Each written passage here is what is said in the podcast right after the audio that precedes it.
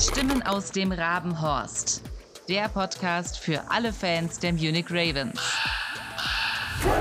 Einen wunderschönen guten Abend zu Folge 4 unseres lieben Podcasts der Munich Ravens. Hallo Julian, ich grüße dich. Grüße gehen raus an dich, Chris. Hi, guten Abend. Hey, na, Wochenende gut überstanden, ordentlich geschwitzt. Wochenende war wahnsinnig heiß. Jeder, der am Sonntag beim Spiel war, hat es, glaube ich, auch gemerkt. es gab ja sogar die, die geile Anordnung auch, dass man eine 0,5 Liter Wasserflasche PET mit ins Stadion nehmen durfte, was auch absolut notwendig war. Und das, also, es war sehr heiß und jeder Football-Fan hat das gespürt diese Woche. Ich glaube, an allen Ecken und Kanten äh, wurde geschmitzt äh, und äh, nicht nur im Stadion, sondern auch vor den Bildschirmen. Für alle Zuschauer, die es mit dem Munich Ravens halten, war es ein sehr besonderes, spannendes Wochenende. Es stand viel auf dem Spiel. Man hatte das Stuttgart-Spiel eine Woche vorher. Man war motiviert, Gas zu geben. Kommen wir später drauf, wie es so ausging, wenn es nicht die meisten schon mitbekommen haben. Aber Julian, du hast jetzt erst noch mal äh, wieder Props auszurichten an, an, an einen Supporter von uns. Ich habe wieder einen riesen Shoutout an den Michael, der unsere, unser grundlegendes Logo designt hat für, für den Podcast. Dürft ihr gerne auf Instagram mal reinschauen. Ihr seht es aber natürlich auch gerade bei euch. Wenn ihr im Auto seid, wenn ihr aufs Handy guckt, seht ihr das überall. Das, da war er maßgeblich dafür verantwortlich. Ich finde es richtig cool. Und er macht auch jede Woche für uns wieder für die neuen Folgen immer die Design, designen wir dann eben die Spieler oder je nachdem, wer immer auch hier reinkommt mit dazu. Und er arbeitet wahnsinnig schnell, wahnsinnig gut, hochprofessionell, als, als würde er Geld dafür bekommen. also wenn ihr. Aber er bekommt kein Geld von uns. Er bekommt komischerweise kein Geld äh, von uns dafür. Ähm, Nein, wir machen das hier ja alle einfach nur aus, aus, aus Spaß und weil wir hier Bock drauf haben und weil wir vor allem die Ravens einfach nach vorne pushen wollen. Aber trotzdem, Shoutout an den Michael und wenn einer von euch mal einen Logo-Designer braucht, wendet euch auf jeden Fall an ihn. Hat er auch eine Instagram-Seite, die er dir mitgeteilt hat, die wir hier gleich mal hier. Äh, hat er können, bestimmt oder? irgendwo, aber die finde ich jetzt auf die Schnelle nicht. Alles. Ah, habe ich dich jetzt auf dem falschen Fuß erwischt. Alles gut, ich habe aber auch mit ihm. Sorry, Michael. Ich habe aber auch mit ihm im Discord geschrieben. Das heißt an alle äh, Ravens, äh, an alle Crowd-Mitglieder, ihr könnt auch in, am Discord einfach schreiben. Also das ist kein Stress. Ja, vielen Dank, Michael, auf jeden Fall. Du hast mir vorhin ja noch erzählt, er ist nach Hause gekommen und hat innerhalb von wie vielen Minuten ja. dir auf einmal da die nächsten zwei Grafiken geschickt. Ja. Crazy Typ auf jeden Fall äh, und ein Macher, würde ich jetzt einfach mal sagen. Definitiv. Dann kommen wir doch direkt zum Ryan Fire. Ja, du musst die Hände nicht über den Kopf oh, zusammenschlagen. Ich wusste, dass du das jetzt sagen wirst. Ich weiß auch gar nicht, warum ich was zu lachen habe. Ich glaube, das ist einfach ein, ein, ein Frustlachen, das ich, das ich aufgesetzt habe, weil anders, anders kannst du damit nicht umgehen. Ja, wobei äh, es gibt im Football die bekannte Regel, 24 Stunden nach dem Spiel sollte das Spiel emotional abgehakt sein. Das versuchen wir jetzt auch in der Folge, dass wir die Emotionen so ein bisschen jetzt wieder rausnehmen. Natürlich nervt es und wenn man vor Ort war, hatte man große Hoffnung. Es ging los am frühen Morgen. Man hatte, man wusste, es wird ein heißes Spiel. Die Temperaturen waren heiß. Der Gegner ist heiß, wie es der Name schon sagt. Es stand, es standen die Playoffs im Raum, kann man so sagen. Und man hat vorher gewusst, dass wenn ein Team in der Liga aktuell Rheinfire am ehesten ärgern kann, es die Munich Ravens sind, was meiner Ansicht nach oder meiner Meinung nach, ich denke, da spreche ich für uns beide, ähm, schon eine Lobeshymne irgendwie ist, oder? Ja, auf jeden Fall. Also es man, man merkt es immer wieder, also mir fehlen auch einfach die Worte. man, man merkt es immer wieder, wenn, die, wenn, wenn Ryan Fire spielt, das ist Wahnsinn. Also diese O-Line, also ich gehe ja gleich nochmal auf ein paar Stats ein, aber diese O-Line ist einfach Wahnsinn. Ich, mich erinnert das ein bisschen an, an die Eagles in ihrem Super Bowl Run letztes Jahr. Es, oder beziehungsweise dieses Jahr. Ähm, es ist wirklich. Äh, der Quarterback bekommt Zeit ohne Ende. Äh, der Running Back kann durchlaufen. Ich meine, Tonga ist sowieso schon heftig unterwegs. Äh, dieses Spiel auch wieder äh, richtig, richtig gute Stats abgeliefert. Und es, es ist einfach mit 165 Yards äh, und einem Touchdown. Es, das, das sind Stats, die da abgerissen werden. Das ist schon Derrick Henry, äh, Derrick Henry-like. Und auch letztendlich Trajan Clark hat in, in, der hat keinen einzigen Sack kassiert. Er hat Zeit in der Pocket, der steht da vier Sekunden gefühlt oder noch länger da drin und hat, hat Zeit, sich da zu überlegen, ha, auf wen werfe ich denn? Ah, der da hinten ist nicht frei, ja, werfe ich halt auf den nächsten. Also wirklich, das, äh, es ist Wahnsinn. Diese O-Line, Shoutout an diese O-Line muss man an der Stelle wirklich sagen. Man muss es ihnen lassen. Die ist unschlagbar. Und wenn, wenn man das Bild auch in Instagram gesehen hat, wer dort drin steht, wie, wie, wie dieser eine O-Liner aussieht, das, ist, das ist superhuman. Ey, wenn, wenn, wenn, du, wenn du in Madden einen Spieler kreieren würdest, der würde genau so aussehen. Es ich habe vorhin gesagt, diese O-Line ist eigentlich ein Cheatcode ja. bei Madden muss man sagen. Also, wenn man sieht, dass J.J. Clark sieben Pass Passing Touchdowns schon wieder hatte, glaube ich, braucht man nicht mehr zu sagen, als das, was du bereits schon erwähnt hast. Es gab einfach keinen Weg vorbei an dieser O-Line. 165 Yards auf dem Boden von, von Tonga. Ja, es war einfach Wahnsinn und man hat gemerkt, äh, wie die schon vorher ersatzgeschwächte D-Line unserer Ravens, weil unser Hast du eigentlich das Video gesehen auf Instagram von dem ähm, neuseeländischen Tanz aus Stuttgart? Natürlich. Hast du das gesehen? Natürlich. Geiler Typ, ja. oder? Den Haker, den er, den er immer und überall tanzt. Den Haker, den er gemacht hat. Ja, stimmt. Ich bin gerade nicht ja. auf den Namen gekommen. Er war verletzungsbedingt leider nicht dabei, hat nicht gespielt. Und wenn man ihn schon live gesehen hat, er ist ja auch 1, weiß ich nicht, 98 groß. Er ist genauso breit er ist an mir vorbeigelaufen, Pre-Game. Ich, ähm, ja, er ist sehr groß. ja, und ähm, so jemand, äh, der allein schon auch durch seine Präsenz natürlich einiges ähm, bewirken kann, der fehlt dann natürlich auch. Und ähm, an der O-Line gab es keinen Weg vorbei. Kann man schon so sagen, wenn man sich die Stats anschaut. Ja. Und hier. Hast du noch mehr Stats für ja. uns? Ich habe genau in der Sekunde, wollte ich damit anfangen. Ähm, ah, wir haben Quarter 1, Rheinfire 7 Punkte, München 10. Also München sogar noch vorne. Quarter 2, 19 Punkte Rheinfire, München 6. Da hat es halt schon angefangen. Und Quarter 3 ist es halt leider genauso weitergegangen. 28 Punkte Rheinfire, 7 für München. Quarter 4, 6 für Rheinfire, 0 für München. Die grundlegenden Statistiken, man, man sieht es halt auch. Total Yards 575 von Rheinfire, 444 für München. Passing Yards war München sogar vorne mit 392. Rheinfire mit 336 hinten. Rushing Yards haben aber wirklich gezeigt, was, was auf diesem Spielfeld abging. Ryan feiert 239 Rushing Yards gegenüber München 52. Das, das Run-Spiel wurde nicht etabliert. Höchstwahrscheinlich war es Gameplan, ähm, dass man grundlegend weniger laufen wird und mehr, äh, mehr ins Passing-Game übergeht, ja. Aber dass es so wenig wird, ist schon hart. Das muss man definitiv sagen. Auch die Average Yards per Play bei Rheinfire 12,8, bei München 5,8. Sei, sei mal dahingestellt, wie man, wie man Football spielen möchte, aber es war schon eine ziemliche Dominanz einfach von Rheinfire, gerade dann ab ähm, ja, Richtung, Richtung Halftime. Dann hatten äh, Rheinfire auch noch einen Fumble recovered. München hat aber wiederum eine Interception gefangen. Und ja, Time of Possession sieht man auch noch, genau das, was ich gerade auch gesagt habe, mit, mit den, ähm, den Average Yards.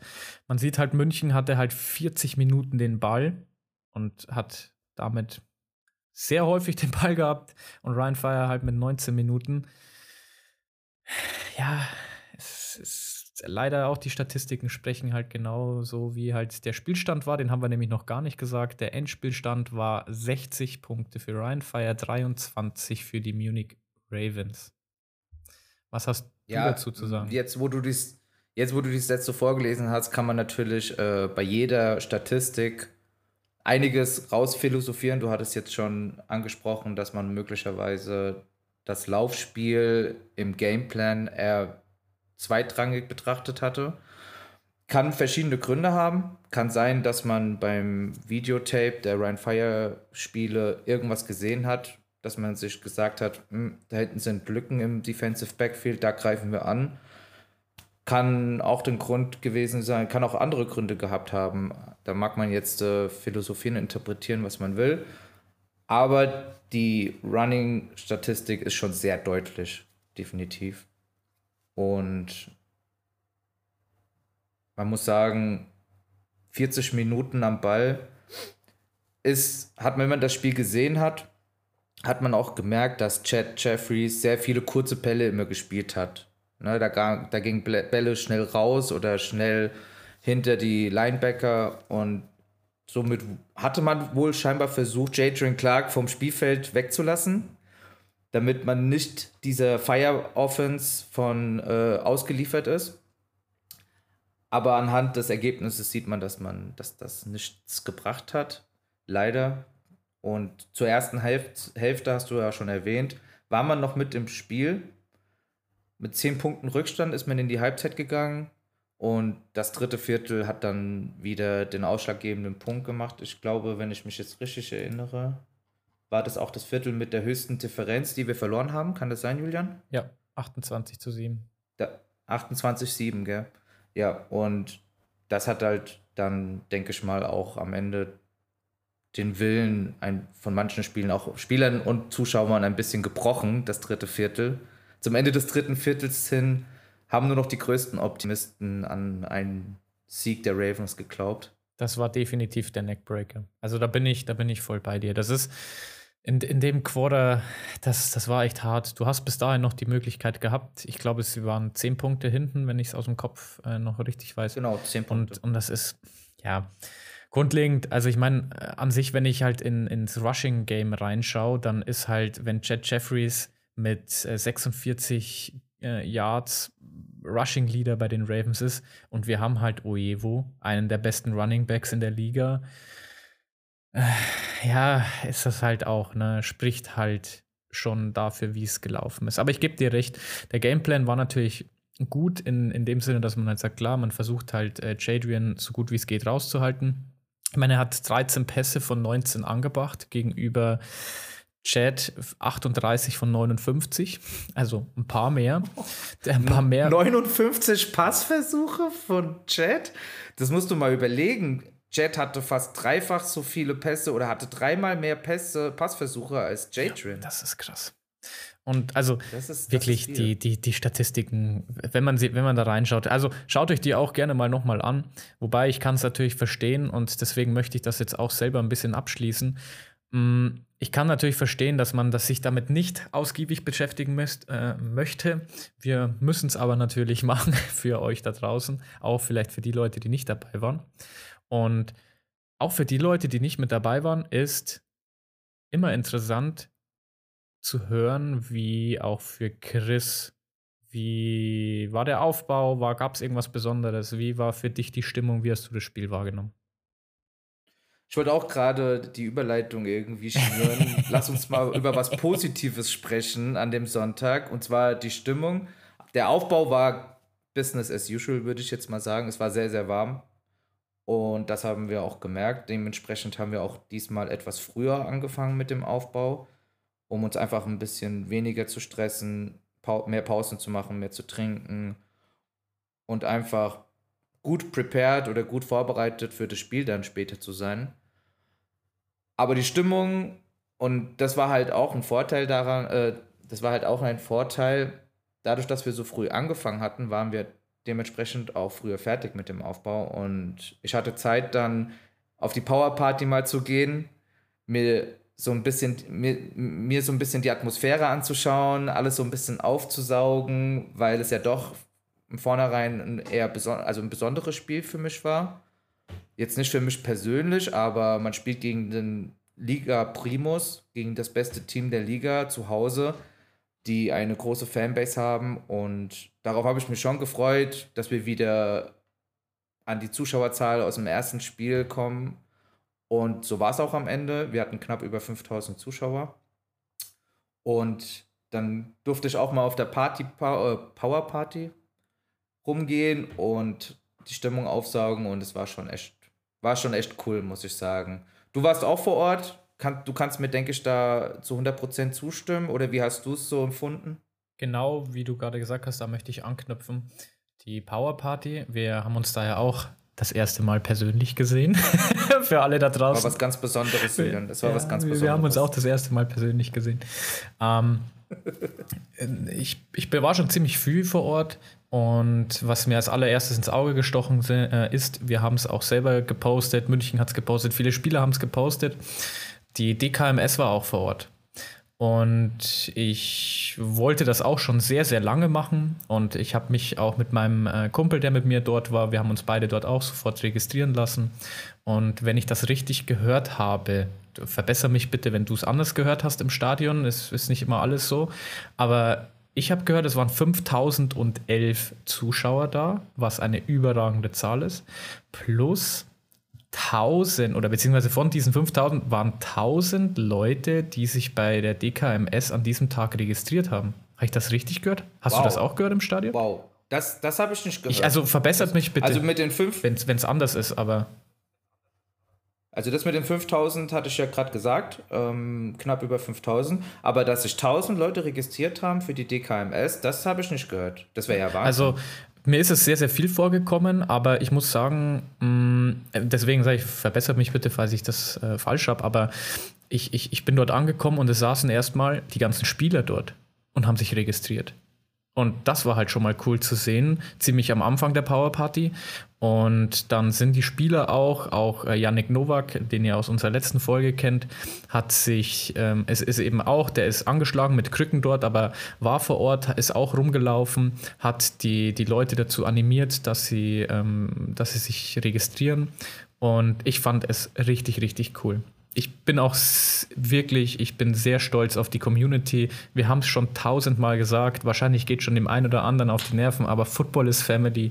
Wirklich, man, man hat es hier gesehen, die Leute waren da und haben gesagt, für einen guten Zweck machen wir das auf jeden Fall. Und genau bei dem Thema Family möchte ich auch weiterhin anknüpfen. Das Tailgating der Ravens Crowd war überragend. Also ich, Darf ich dich ja. noch mal kurz unterbrechen, Julian? Ja. Thema DKMS, auch abseits des Footballfelds oder abseits einer, abseits einer Powerparty. Leute, ihr tut damit wirklich was Gutes. Macht das sehr gerne. Also ich habe mich auch registrieren lassen. Das war auch der Hauptgrund neben dem Kennenlernen von Julian. Das war so sekundär eigentlich wichtig für mich. Danke. Aber der Hauptgrund war eigentlich... Aber der Hauptgrund war eigentlich auch die Registrierung beim DKMS. Also Leute, auch abseits des Footballs, bitte unterstützt sowas. Es ist eine wirklich wichtige und super Sache. Jetzt darfst du ja, weiterführen. Da, den Einwurf darfst du gerne jederzeit machen und da meine schöne Überleitung mit äh, Crowd und Family hier äh, zerstören. Aber kein Stress. ähm, Nee, also wirklich, das, das Tailgating war richtig, richtig cool. Und so auch die letzten Male war es natürlich immer nice ähm, mit dem Crowdmobil gegenüber vom Stadion, aber jetzt auch direkt auf dem, auf dem Gelände, wo die Powerparty stattfindet. Es war einfach dadurch wesentlich mehr Traffic, es hat sich nicht so zerrissen. Die Leute sind vorbeigekommen. Ähm, das Schönste, was zu sehen war, war, dass auch viele Rheinfire-Fans da waren. Ähm, man hat sich natürlich durch gegenseitiges Trommeln gegenübergestellt und äh, ein bisschen Stimmung gemacht und das haben aber auch alle cool gefunden. Und letztendlich war es wirklich, es, es, wurde, es gab Essen, es gab Trinken. Wenn ihr da vorbeikommt, wenn ich das richtig mitbekommen habe, äh, gibt es eine, eine, eine, Spendenkasse dafür und, und dann kann man da äh, sich gerne was davon nehmen. Und Kriegen wir auch was davon von der Spendenkasse? das, das denke ich nicht. Das möchte ich auch nicht. Das ist äh, für, definitiv für die Helfer vor Ort. Aber ich weiß, Spaß. dass es Spaß, Spaß. war. Klar. Und nein, also wirklich, wenn für die, fürs nächste Heimspiel und auch fürs nächste Jahr, schaut unbedingt bei der Ravens Crowd vorbei. Wenn ihr Bock habt, kommt in den Discord, kommt in Instagram mit dazu. Die, die Crowd muss wachsen. Dafür machen wir auch diesen Podcast hier. Und man hat es hier gesehen das, das, das Schönste dabei war wirklich zu sehen, die Spieler kommen vorbei. also auch für alle da draußen, die Bock haben, Spieler kennenzulernen. Wenn es irgendwo einen Ort gibt, außer an dem Tag natürlich das DKMS-Zelt, aber äh, die, die Spieler kommen natürlich hauptsächlich auch zum Fanclub.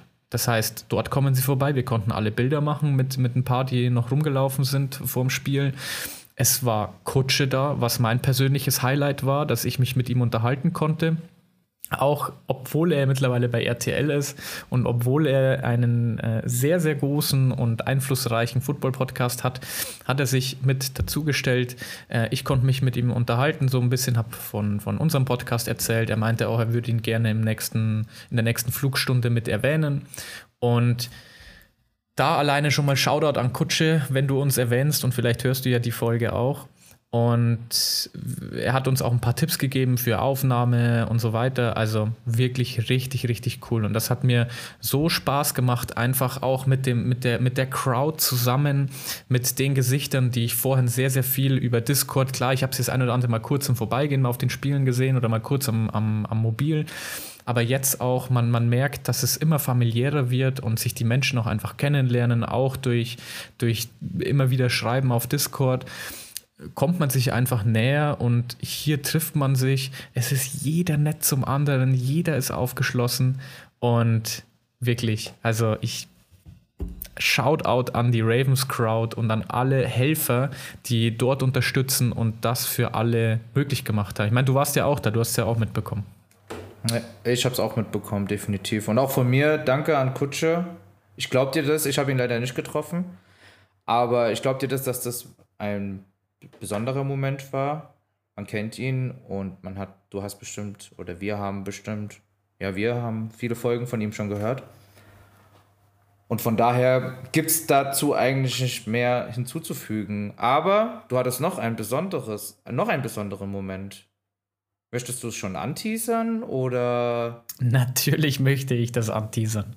Und zwar hatte ich nach dem Ryan Fire Game ein spannendes Interview, nachdem ihr ja letzte Woche schon den ersten Wide Receiver Yannick Nowak einmal gehört habt, ist diese Woche der nächste Wide Receiver dran. Und wer das sein wird, werdet ihr direkt in unserem dieswöchigen Interview hören. Viel Spaß damit. Wir hören uns bis zum nächsten Mal. So, herzlich willkommen, Leute, zu unserer vierten Folge unseres neuen Podcasts über die Munich Ravens. Und als Interviewgast, habt ihr auf Instagram bestimmt schon gesehen, haben wir einmal den Player of the Week der letzten Woche gegen Ryan Fire, Marvin Rutsch. Stell dich doch als allererstes mal kurz vor. Wer bist du? Wo kommst du her? Und wie bist du zum Football gekommen? Ja, hallo erstmal. Vielen Dank, dass ich da sein darf. Ähm, und vielen Dank für die äh, Introduction. Also genau, ich bin Marvin. Ich äh, spiele seit diesem Jahr für die Munich Ravens, bin Receiver und komme ursprünglich, also gebürtig aus Minden, aber ich bin direkt mit meinem ersten Lebensjahr nach München gezogen und bin dann in München aufgewachsen. Studiere gerade im Master Sportmanagement und äh, bin jetzt seit April eben wieder in München, war die letzten Jahre in Frankfurt und äh, bin jetzt happy, wieder hier sein zu können. Sehr schön. Wie bist du denn zum Football gekommen? Äh, ich habe wie jedes andere Kind in Deutschland Fußball gespielt damals und tatsächlich auch relativ hochklassig. Und dann ähm, war gerade so dieser Sprung zwischen, ja, verfolgt man das jetzt ernst oder nicht, wo ich mich dann verletzt habe und habe danach einfach den, den Anschluss wieder nicht gefunden und äh, habe einfach dann auch den Spaß am Fußball verloren und war aber trotzdem mal sehr leistungsorientiert und sehr sportlich. Und dann ähm, wollte ich natürlich wieder Sport weiterhin machen und dann hatte ich halt Freunde, die halt immer äh, mit mir den Super Bowl zusammen geschaut haben und aber auch selber bei den Munich Rangers damals noch äh, Football gespielt haben. Und die haben mich einfach mit zum Training genommen, meinten, hey, komm doch mal vorbei, probier's aus. Und dann bin ich mitgegangen und äh, mich direkt am ersten Training verliebt. Es hat dich auf jeden Fall in eine sehr, sehr geile Position geführt, mittlerweile auch deine, deine gesamte Reise. Du bist ja dann später äh, auch in die ELF gestartet und warst bei der Galaxy im Meisterschaftsjahr, ne? Genau, ja. Das heißt, an der Stelle, wie, wie, wie kam für dich dieser, dieser Wechsel von, von der Galaxy zu den Ravens? Gute Frage. Ähm, ich kann das gar nicht an rationalen Gründen festmachen, tatsächlich. tatsächlich. Es war letztendlich einfach eine Bauchentscheidung, weil ich, um ehrlich zu sein, gar keine Grund, Gründe hatte, aus Frankfurt rauszugehen. Also ich habe mich in Frankfurt, der Stadt, super wohl gefühlt, habe dann ein sehr gutes soziales Umfeld, tolle Freunde und dann natürlich auch mit der Frankfurt, äh, Frankfurter Galaxy äh, in einer der Top-Organisationen in der ELF gespielt. Wir haben auch, wie du schon gesagt hast, die Championships 21 gewonnen und habe da auch eine sehr etablierte Rolle eben gehabt. Also es gab aus rationaler Sicht so nicht wirklich einen Grund, aus Frankfurt rauszugehen, aber es gab ganz viele Gründe, nach München zu gehen und äh, waren dann so Gründe wie, dass ich halt ähm, wieder in der Nähe von meiner Familie sein möchte. Ich habe einen kleinen Bruder, der jetzt in die Pubertät kommt und ähm, wollte halt so diese Rolle des großen Bruders jetzt endlich auch mal wieder erfüllen können, die ich die letzten Jahre eben aufgrund des Studiums und so weiter in Frankfurt eben nicht machen konnte. In der Nähe von meiner Mama sein und ähm, ja, letztendlich halt auch ein, ein entscheidender Teil davon zu sein, in meiner Heimatstadt die Franchise, die Munich Ravens mit aufzubauen, da Einfluss haben zu können, wie sich die Kultur da entwickelt äh, und so, so diese ganzen Sachen, die ich gelernt habe bei der Galaxy, wie man erfolgreich ist, wie man gewinnt, diese Winning Mentality eben äh, mit rüberzunehmen und, und auch einfach ein neues Kapitel in meinem Leben ein, einzuschlagen. Und so kam es dann, dass ich dann tatsächlich relativ kurzfristig äh, mich für München entschieden habe wir sind auf jeden Fall alle sehr froh darüber, dass du dich für München entschieden hast. Das heißt, ich höre da schon raus, du bist auf jeden Fall ein Familienmensch und ähm, bist deswegen nach München gekommen und natürlich hoffen auch alle an der Stelle, dass du, dass du da bleibst und uns auch die nächsten Jahre hier beehren wirst. Wie du schon sagst, die, die Franchise aufzubauen, ist da natürlich ein richtig gutes Stichwort. Ich, ich darf mich jetzt wirklich nicht irgendwie äh, in eine ungünstige Lage bringen mit, mit, der, mit der Statistik, die ich mir jetzt hier aus dem Kopf kam. Ich glaube, dass ich vor ein paar Wochen mal gelesen hatte, dass du All-Time Top 5 in Receiving Yards in der ELF bist. Richtig, ne? Nee, äh, nicht ganz. Also ich, in, in Catches tatsächlich. In Catches. In Reception. Ah, okay. Okay, dann, dann war es so. Das ist dann eigentlich auch eine, eine sehr geile Überleitung dazu. Ich meine, natürlich, wenn wir, wenn wir so ein Kaliber an Wide Receiver bei uns haben, neben äh, neben Markel Castle natürlich. Aber du hast diese Woche gegen Ryan Fire 15 Catches, 137 Yards und ein Touchdown abgerissen ich glaube, es interessiert alle Fans. Wie, wie fühlt sich das an, in so einem Spiel gegen so eine Defense solche Stats abzureißen? Also Wahnsinn. Ja, also an sich, im Endeffekt haben wir verloren. Das ist natürlich, überwiegt dem Ganzen natürlich, weil wir sehr gerne gegen Rheinfire gewonnen hätten und das natürlich auch in Hinsicht auf unsere Playoffs-Chancen natürlich fast schon ein Stich ins Herz war. Ähm, Deswegen kann ich mich gar nicht so sehr über diese individuellen Stats freuen. Und, und für mich ist auch ein, ein Sieg immer wichtiger als individuelle Stats, die man halt im Spiel hatte. Ähm, 15 Catches sind natürlich trotzdem eine Menge. Ähm, und ich weiß nicht, Rheinfire liegt mir irgendwie. Also ich hatte im Hinspiel auch ein ganz gutes Spiel gegen die. Ich hatte letztes Jahr auch schon äh, noch bei Frankfurt äh, gute Spiele gegen Ryan Fire. Also ich, ich, das ist ein super Team, die haben eine echt gute Defense, aber irgendwie, weiß ich nicht, gelingt es mir immer ganz gut da, wenn ich gegen die Ryan Fire spiele.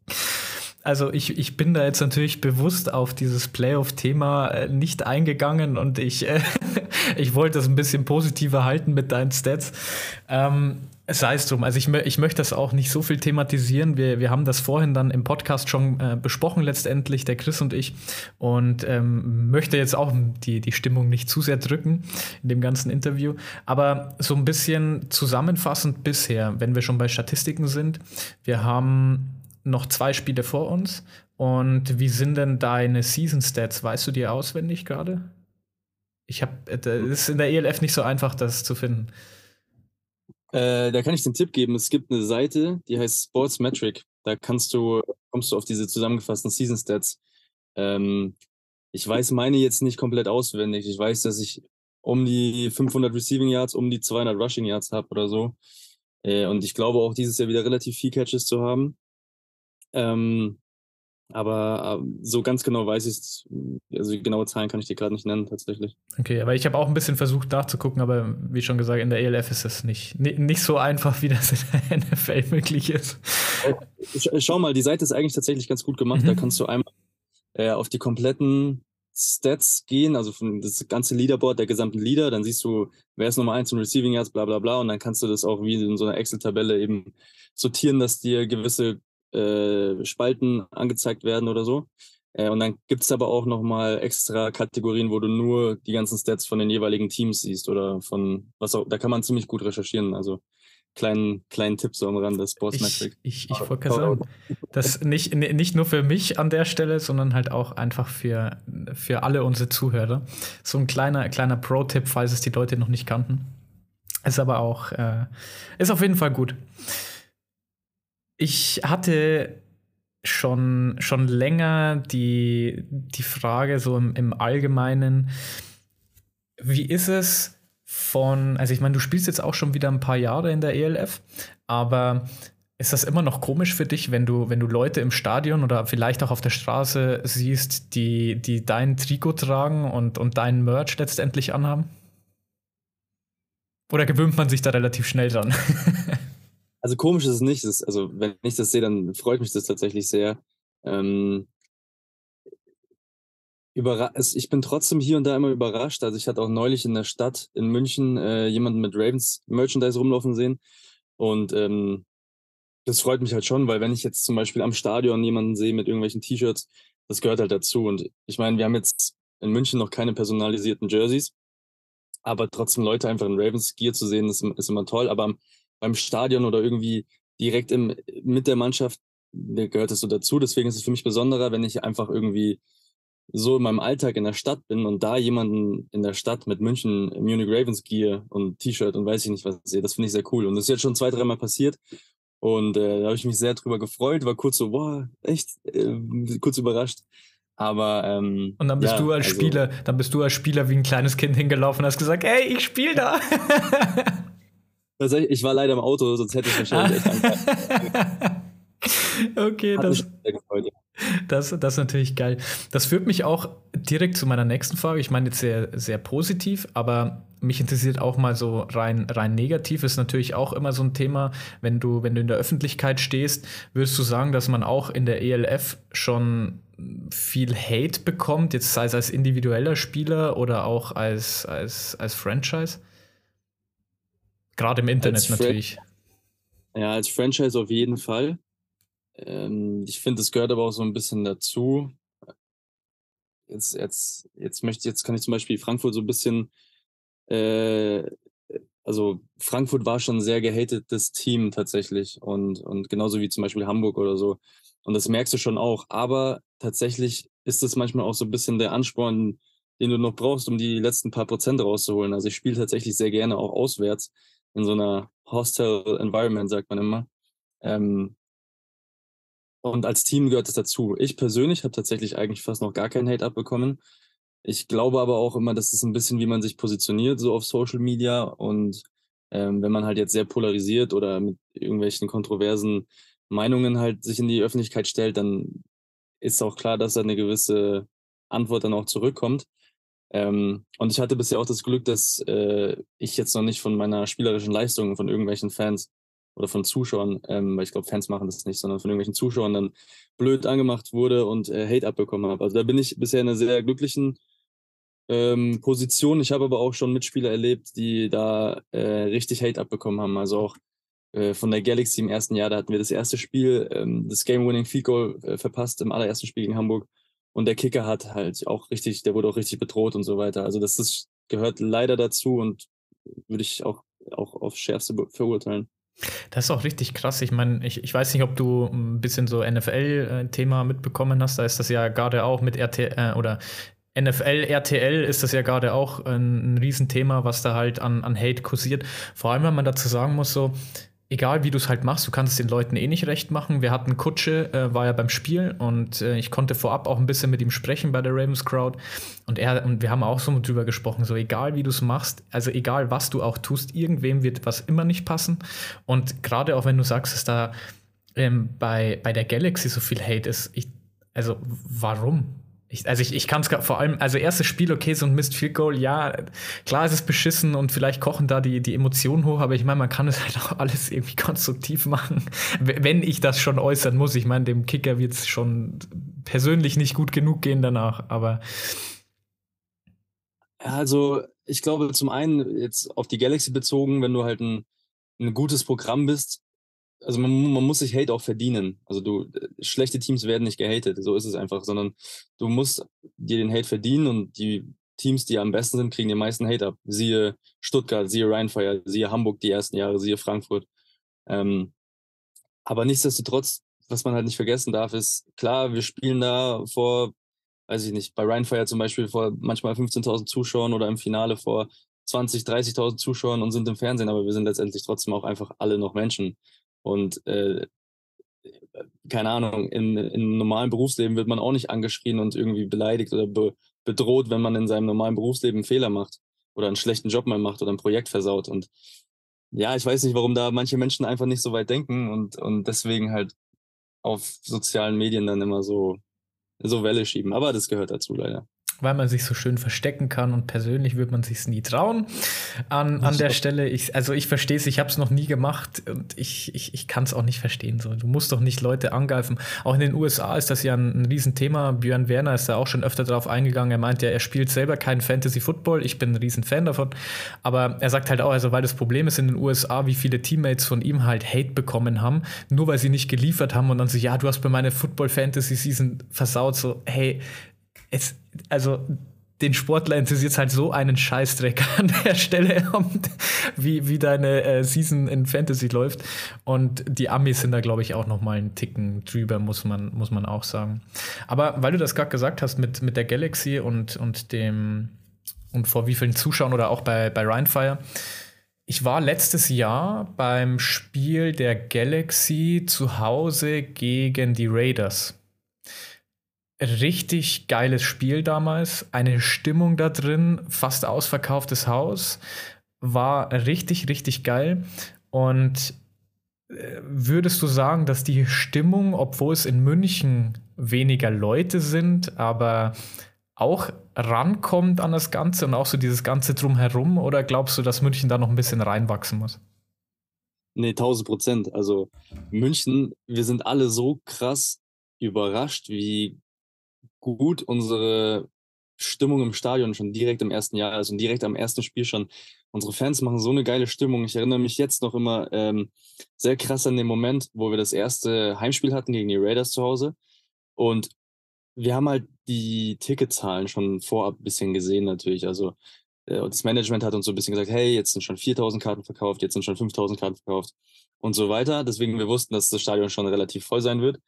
Aber die Frage, die ich mir halt gestellt habe, okay, dann kommen halt viele Leute, aber ich weiß jetzt nicht, ob die großartige Lärm machen werden oder irgendwelche Emotionen bringen, weil wie willst du dich denn mit einem Team identifizieren, was noch nicht ein Spiel gespielt hat, wo du die Hälfte der Spieler nicht kennst oder also du musst ja irgendwie einen Bezug dazu haben und ähm, deswegen dachten wir, okay, es kommen viele, aber es wird wahrscheinlich so ein bisschen mau von der Stimmung her. Und wir laufen ein, treffen uns ja dann immer in der Mitte, machen kurz unser Ding und laufen dann zur Sideline. Und das erste Mal, wo wir von der Mitte zur, zur, zur Sideline ähm, in Richtung äh, Heimtribüne gelaufen sind und das ganze Stadion auf einmal angefangen hat zu beben, da kriege ich auch heute noch Gänsehaut von. Das war wirklich unglaublich und ähm, es hat sich auch Ravensprout gleich der erste Fanclub, äh, Fanclub gegründet und ähm, der wächst ja auch ganz schnell und wirklich in jedem Heimspiel sind immer noch super viele Fans da, die machen super geile Stimmung und es ist wirklich unglaublich. Ähm, trotz dessen, dass wohl weniger Fans im Stadion sind als bei der Galaxy, aber auch bei der Galaxy hat es die ersten zwei, drei Jahre gedauert, bis die auch im Durchschnitt so viele Fans da hatten. Also wir sind alle super stolz, wir sind super happy mit dem, wie, wie äh, wir unsere Fans im Stadion haben und auch, wir haben vorher schon ein bisschen geredet, auch aus, auf Auswärtsfahrten unsere Fans uns begleiten. Ja, hat, hatten wir an der Stelle äh, einen Shoutout äh, nochmal an, an Monika. Das äh, dass sie bei jedem einzelnen Spiel war und selbst mit dem Auto nach Barcelona gefahren ist. Also das, das ist wirklich hardcore. Und ich, ich muss auch sagen, ich war beim ersten Spiel auch gegen die Raiders und habe direkt, ich habe es äh, Yannick letztes Mal auch erzählt, ich habe das äh, Auto voll gemacht bei mir. Wir haben noch ein zweites Auto mitgehabt, sind, äh, sind von Regensburg aus nach München runter und auch schon direkt mit Fanware. Und ich muss auch sagen, Natürlich ist es nicht einfach und ich habe auch so ein bisschen noch das Problem bei mir im Freundeskreis, alle Football-Fans da mitzuziehen, dass sie direkt auf diesen Ravens-Bus aufspringen, weil die sagen halt das Gleiche. So, naja, klar, es ist jetzt ein Team in München und natürlich freue ich mich sehr für sie und kann mich mehr mit ihnen identifizieren als mit anderen, aber so, ich weiß noch gar nicht, ob die mir sympathisch sind. So, man, man kennt es aus der NFL, klar, es, es, spielt irgendwo ein, ein, gewisser Spieler und du magst das Team nicht. Und, und davon machst du teilweise halt Sachen abhängig. Und das ist halt in der ELF genau das Gleiche. Aber ich glaube, dass das grundlegend fürs erste Jahr wie du sagst, es ist abgerissen worden, was, was nur hätte gehen können. Ich glaube, besser hätte man sich nicht erträumen können fürs erste Jahr. Und auch die Ravens Crowd, ich bin selber so froh. Jedes Mal, wenn ich mit den Leuten mich unterhalte, es ist, es ist wunderbar, alle sind herzlich. Es ist halt, Football is Family wird hier halt richtig groß geschrieben. Und auch beim Tailgating draußen, ich, ich wirklich, da, da kriege ich Gänsehaut an der Stelle, weil ich, weil ich wirklich sagen muss, in kürzester Zeit hat sich da was gebildet, was in, in, einer, in einer Sportart, die vorab natürlich in München präsent war, aber jetzt durch die ELF, glaube ich, doch nochmal einen deutlichen Sprung nach vorne gemacht hat. Ja, bin, ich, bin ich voll bei dir. Weil wir es gerade hatten mit NFL auch. Was ist denn dein Favorite NFL-Team? Das müssen wir jeden Gast fragen. Das haben der Chris und ich so ausgemacht. Darf ich dich kurz zuerst fragen, was denn dein Favorite NFL-Team ist, dass ich weiß, ich mich einlasse? Du kannst alles sagen, ist gar kein Stress. Ich bin Patriots-Fan. Okay. Äh, ja, das, ist, das kommt mir so ganz gut. Ich bin New York Giants-Fan, also da haben wir dann tatsächlich ein bisschen History. ich, ich, ich weiß es ja aus dem letzten Podcast, äh, wo ich dich gehört habe, aber ich muss dir für alle Fans äh, von uns hier nochmal fragen. Ja. Und ähm, ja, Giants wenn da ein Manning nicht wäre, dann gäbe es äh, zwei Ringe mehr für, für eine bekannte Person. Ja, ich, ich, ich kann mit leben, dass es jemand geschafft hat, ihn zu stoppen. Aber ist. Ich meine, ihr habt ja auch so, glaube ich, was waren das? Sechs Ringe, fünf Ringe? Also. Ein paar. Ein paar. ein, paar ja, ja, ein paar sind schon gekommen und ich bin mal gespannt. Ich denke, das wird gerade so die, die heftigste Division in der NFL. Ähm, wird echt tough da zu spielen. Wie siehst du die Chancen für die Giants? Also, ähm, wir haben natürlich die Eagles äh, bei uns in der Division, die halt letztes Jahr im Super Bowl standen. Ich glaube, dass sie dieses Jahr auch wieder ziemlich, ziemlich gut werden. Ähm, die Cowboys sagen jedes Jahr, dass es ihr Jahr ist. die werden solide, aber ich glaube nicht, dass sie so gut werden. Und die, ähm, die Commanders, weiß ich nicht, glaube ich auch nicht. Also ich glaube schon, dass die Giants auf jeden Fall zumindest den zweiten Platz in der Division holen können. Und ich weiß nicht, manchmal brechen ja so Teams auch ein bisschen auseinander, nachdem die im Super Bowl gespielt haben. Also wir haben ganz gute Offseason-Signings äh, gehabt und ich hoffe, unsere O-Line ist mal wieder ganz gut, dass unser Quarterback auch ein bisschen Zeit hat zu werfen. Und ähm, ich glaube, dass die Giants schon ein gutes Jahr haben werden, aber ich bin immer ein bisschen vorsichtig mit so Predictions, weil die Giants mich in den letzten Jahren auch das ein oder andere Mal enttäuscht haben. Ja, glaube ich. Ich persönlich bin jetzt auch nicht der, der allergrößte äh, Daniel Jones-Fan an, an der Stelle. Ich glaube, dass da ja, noch, noch viel Luft nach oben ist. Er hat seinen Vertrag bekommen, ist in Ordnung, er wird da bleiben. Ich gönne es jedem Einzelnen, ist, ist in Ordnung. Aber ich schätze dann mal, dass dein, dein Vorbild aus der NFL auf deiner Position, ich habe es ja auch beim letzten Mal schon mal gehört, aber ich, ich kann mir vorstellen, wer es ist, aber sag's doch auch gerne nochmal für die Zuhörer. Ich, äh, ich weiß, worauf du anspielen möchtest. Also, OBJ, als er bei den Giants war, war schon so wirklich der Spieler, den ich am meisten verfolgt habe. Ähm, war, hat mir auch mein Herz gebrochen, als er damals getradet wurde. Äh, übrigens an meinem Geburtstag. Also das war wirklich Heartbreaking. Heartbreaking äh, AF. Aber der, ja, ich habe wegen, wegen OBJ ähm, bin ich, also ich bin zum einen ein New York-Fan von der Stadt an sich und OBJ hat halt bei den Giants damals so geil gespielt, dass ich ähm, dann auch deswegen Giants-Fan wurde. Ja, glaube ich dir. Mit dem Catch ist er auf jeden Fall in die Geschichte eingegangen und auch was er sonst gerissen hat, brauchen, brauchen wir uns nicht drüber unterhalten. Wenn wir schon bei Amerikanern sind, wie gestaltet sich denn gerade auch für dich als Wide Receiver der Kontakt zu den A-Imports und an der Stelle natürlich für dich mit, mit Markel und auch mit Jet? Ähm, eigentlich ganz, also gut, ich habe ich hab am Anfang die ersten zwei Wochen mit Chat sogar zusammen gewohnt, weil ich nach München gekommen bin und erstmal ähm, irgendwo unterkommen musste, bevor ich meine eigene Bleibe äh, gefunden habe. Ich muss ja, glaube ich, niemandem erklären, wie schwierig die Wohnungssuche in München ist. ja. Und ähm, das war schon ein ganz guter Start, dann mit seinem Quarterback äh, zusammen zu wohnen und da schon mal abseits des Feldes eine gute Connection aufzubauen. Das ist immer super wichtig zwischen Quarterbacks und Receivern, dass man sich, also das kommt oft vor, dass wenn man sich abseits des Feldes gut versteht, dass es dann auch auf dem Feld gut funktioniert.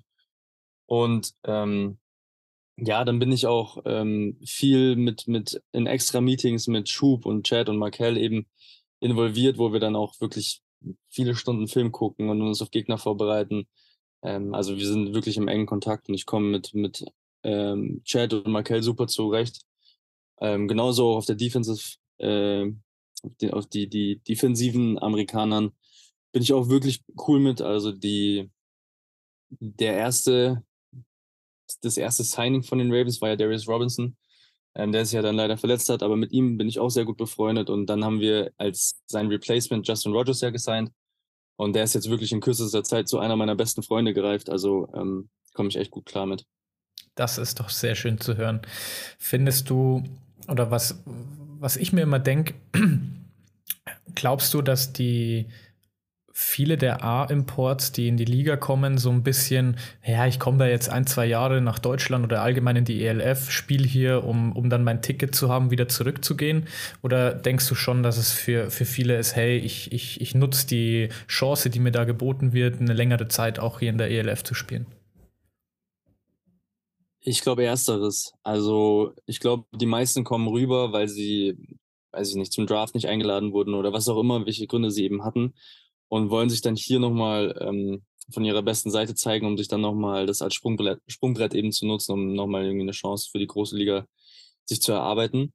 Und ich glaube, dass viele dann aber währenddessen merken, hey, das ist eigentlich ganz cool, in Europa rumzureisen und europäischer Football ist auch gut und was von der Welt zu sehen. Und ähm, man muss ja auch sagen, dass viele Amerikaner einfach wirklich sehr, sehr wenig von der Welt gesehen haben oder da wenig denen beigebracht wurde. und dann, äh, dann öffnet es denen oft die Augen und die sagen, hey geil, dann bleibe ich ein bisschen länger. Auf der anderen Seite hast du halt eben schon ein paar äh, Import-Spieler, die länger da sind, die dann auch schon gespielt haben, bevor es die ELF gab. Und die kommen dann natürlich her, weil sie sagen, hey, ich bin jetzt eh schon hier und mir gefällt es hier und ich will die Chance mit der ELF nochmal nutzen. Also es gibt so, gibt beide Seiten, würde ich sagen.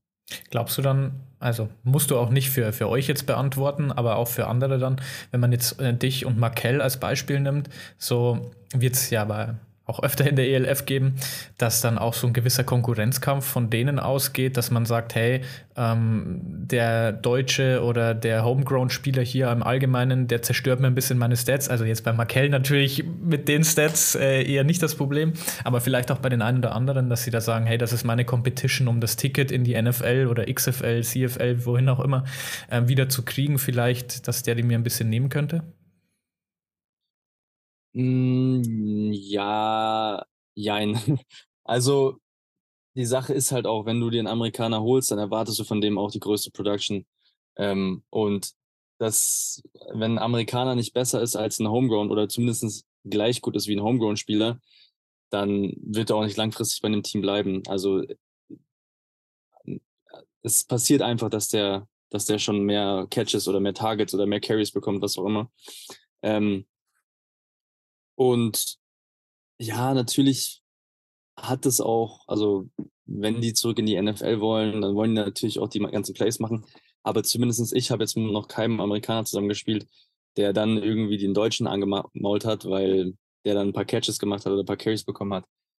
Man darf ja auch nicht vergessen, dass es ja eigentlich was Gutes ist, wenn die Homegrown-Spieler auch performen und gute Stats haben, weil im Endeffekt will man ja auch als Team gewinnen. Und ähm, ich glaube tatsächlich, zumindest so ist es bei mir, dass ähm, wenn man performt und, und ansatzweise so eine Leistung bringen kann wie Amerikaner in gewissen Spielen, dann respektieren die einen sogar dafür, weil die halt merken, ah, okay, ich hätte jetzt nicht gedacht, dass ein Deutscher so eine Leistung abbringen kann. Cool, mit dem, das respektiere ich. Finde ich, find ich, äh, find ich gut, dass du es so sagst, weil in, in der ersten Staffel, glaube ich, war das von Euroballers, ähm, hat Kasim auch richtig oft gesagt, ich meine, er hat viel in der NFL gespielt und auch viel ähm, oder gegen viele andere äh, Spieler auch in der, in der NFL natürlich gespielt. Und er hat gesagt, er findet es richtig krass. Er hat das Gefühl, dass die Durchschnittsleute in der ELF oder ähm, allgemein hier in, in, in Europa teilweise stärker sind als in der NFL. Und wenn sie die gleiche Erfahrung mitbringen würden wie viele in der NFL und auch durch, durch so allgemein, wie sie spielen, dann wahrscheinlich auf einem, sofort auf einem ähnlichen Level mitspielen könnten. So, er ist natürlich als Pass-Rusher, klar, dann geht es höchstwahrscheinlich äh, um O-Liner, die er in dem Sinne gemeint hat. Aber fand ich trotzdem mega interessant. Ja, der Unterschied ist halt zwischen den Amis und den Europäern, dass ich will das jetzt nicht allen Amis unterstellen, aber viele spielen den Sport, um Geld zu verdienen, weil die aber, also man, man muss auch sagen, dass die meisten dann irgendwie aus ärmeren Verhältnissen kommen oder äh, ja, irgendwie auf das Geld angewiesen sind und deswegen versuchen, durch den Sport eben sich selber ein besseres Leben äh, ermöglichen zu können. Und dagegen spricht auch absolut nichts. Das ist ja, ist ja auch wirklich schön, wenn das klappt. Hier hingegen spielen halt fast alle Football weil sie halt Bock auf Football haben. Weil hier verdienst du kein Geld und wirst damit reich, sondern ja, du wirst hier und da halt irgendwie entschädigt, sage ich mal. Also jetzt wird es auch alles immer besser mit der ELF, aber früher, da hast du, du verdienst einfach kein Geld, du wirst nicht reich mit Football und deswegen, du machst den Sport, weil du den Sport halt wirklich liebst, weil du halt, das deine Leidenschaft ist und ähm, das ist halt der große Unterschied und ich glaube, dass halt auch wirklich viele europäische Footballer das Potenzial hätten, in der NFL zu spielen und mittlerweile kommen ja immer mehr, die es schaffen. Jetzt zum Beispiel jüngstes Beispiel Kilian Zierer, der bei den Texans gerade ist. Mit dem habe ich in den Cowboys, äh, bei den Cowboys zusammen Football noch in der Jugend gespielt. Und ähm, wir hatten halt hier halt kein Coaching früher oder die finanziellen Mittel haben gefehlt, die Infrastruktur oder die, diese, dieses Portal rüber in die USA hat halt alles gefehlt. Und es kommt jetzt langsam, deswegen glaube ich, dass auf jeden Fall in Zukunft ganz viele europäische Footballer auch den Weg in die NFL schaffen werden. Ja bin ich bei dir. Das ist ja, sind auch genau die Worte, die Joe Thomas benutzt hat, als er gesagt hat, ähm, was einer seiner Beweggründe ist, warum er sich eingekauft hat bei, bei den Ravens. Und zwar genau aus dem Grund, weil er auch sagt, hey, man sieht hier, die Leute spielen nicht fürs Geld, sondern einfach, weil es ihre, ihre Leidenschaft ist und dafür tun sie alles. Und das ist wirklich schön zu sehen und ich finde, das merkst du auch. Und ich finde, das merkst du auch ein bisschen an, an den Fans und auch wie ihr mit den Fans oder uns in dem Fall, ich bin ja auch einer davon, äh, wie, wie ihr mit uns umgeht. Und das finde ich auch Wahnsinn. Ich glaube, da habe ich auch die perfekte Überleitung in, äh, zum Thema Fans und Community. Und zwar hast du vielleicht auch gesehen in Instagram, ich habe einen Aufruf gemacht, um dir Fragen zu stellen. Und wir oh. müssen uns, wir müssen uns auch beeilen. Du musst nämlich gleich weiter in, dann auch ins Meeting mit äh, Schub. Und deswegen schauen wir, dass wir hier ein bisschen schnell durchkommen. Und zwar die erste Frage von der Ravens Crowd selber. Sehen wir dich nächstes Jahr wieder in den Farben der Munich Ravens? Ich möchte keine Versprechen äh, geben, die ich nicht einhalten kann, weil ich zum Beispiel auch letztes Jahr eigentlich gedacht habe, oder ich war mir sehr sicher, dass ich in Frankfurt bleiben werde und dann habe ich äh, doch mit München gesigned. Mein Plan ist es, in München zu bleiben. Das so viel kann ich sagen. Ich möchte es aber nicht versprechen. Okay. Die nächste Frage ist von Michael. Deine Lieblingsroute? Lieblingsroute, oi. Ein, ein Seam über die Mitte aus dem Slot gegen Cover 2. okay, da steigen viele der Zuhörer aus an der. Kannst du da ein bisschen. Ähm, wenn ich, also ich, ich spiele ja meistens als Receiver ähm, innen, also es gibt ja innen und außen die Receiver. Und ein Seam ist, ist sozusagen, wenn ich gerade auslaufe, ähm, so eine Go-Route. Und ähm, eine Cover 2 ist halt eben, das ist eine gewisse Coverage. Und man, bei so einer Seam-Route kann man die so ein bisschen unterschiedlich laufen, je nachdem, wie, ob du einen Safety in der Mitte hast, also einen von den Verteidigern, oder ob du zwei Verteidiger in der Mitte hast und dann läufst du den einmal ein bisschen steiler oder bleibst geradeaus. Und ähm, da gibt es eine Variation über die Mitte, wenn ich dann gerade so auf 12 bis 15 Yards dann den Ball bekomme. Das ist auf jeden Fall meine Lieblingsroute. Sehr schön. Auf jeden Fall gut erklärt. Ich glaube, da können sich jetzt die meisten was drunter vorstellen. Von Beleuchtung Augsburg haben wir wieder eine Frage erhalten, aber beim letzten Mal auch schon. Wie erlebst du die Stimmung auf dem Platz? Also die Stimmung der Fans, die er auf dem Platz erlebt, denke ich mal, meint er.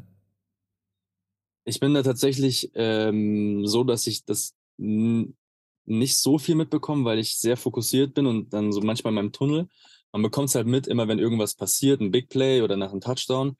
Ähm, aber so sonst das Drumherum, wenn jetzt nichts Außergewöhnliches auf dem Platz passiert, blende ich tatsächlich ein bisschen aus, weil ich ja einfach mich super krass aufs Spiel fokussiere. Aber so, wenn was passiert und alle Fans anfangen zu schreien, besonders bei uns, das ist immer geile Stimmung, das ist immer super. Ja, merkst du dann wahrscheinlich auch, wenn, wenn die Defense auf dem Feld ist. Kann ich mir vorstellen. Dann besonders, ja. ja. Dann haben wir eine Frage von Tobias Neiser. Überragende Frage. Wie kann man eigentlich so ein geiler Typ sein? ja, einfach authentisch sein. Sehe ich, ich habe ja vorab auch schon ein bisschen mit dir gesprochen und ich sehe es genauso. Ihr, also gerade auch in der ELF ist das ein Thema, dass das nicht von heute auf morgen ihr sagt, hey, ich habe, äh, ich vergesse, wo ich herkomme und bin einfach äh, Profispieler in dem Sinne und, und möchte mich mit keinem mehr da draußen unterhalten. Das finde ich auch richtig geil. Auch das Schöne, dass du, dass du überhaupt hier in den Podcast gekommen bist. Und dass das alles so schnell geklappt hat und wir das auch so gut hinbekommen haben. Nur an der Stelle nochmal. Dann habe ich äh, Joe the Beard. Servus Marvin, was meinst du, fehlt dem Team noch, um ein Titelanwärter für die Zukunft zu sein? Wir sind dankbar, jemanden wie dich im Team zu haben. One Team, One Crowd. Vielen Dank. Das ist eine sehr gute Frage. Ähm, ich glaube, uns fehlt einfach die Erfahrung, die wir jetzt durch eine fast gesamte Saison uns jetzt schon ein bisschen angeeignet haben. Also das hast du gemerkt in diesem Spiel zum Beispiel gegen Tirol, was wir dann so ärgerlich verloren haben, mit einem Punkt, dass ähm, dadurch, dass die meisten aus dem Team noch nicht in so einer Situation war, solche Spiele, äh, die so knapp sind, zu haben gegen hochqualitative Gegner. Ähm, ja, das ist einfach das, was uns gerade fehlt. Ein bisschen die Kadertiefe auch. Und äh, da bin ich aber sehr zuversichtlich, dass wir da auf jeden Fall den Step machen nächstes Jahr, eine bessere Kadertiefe zu haben und einfach äh, die Erfahrung dann zu haben. Wir sind ein komplett neues, junges Team und nächstes Jahr eben nicht mehr. Und dann, äh, dann könnten wir auf jeden Fall oben mitspielen. Sehr schön.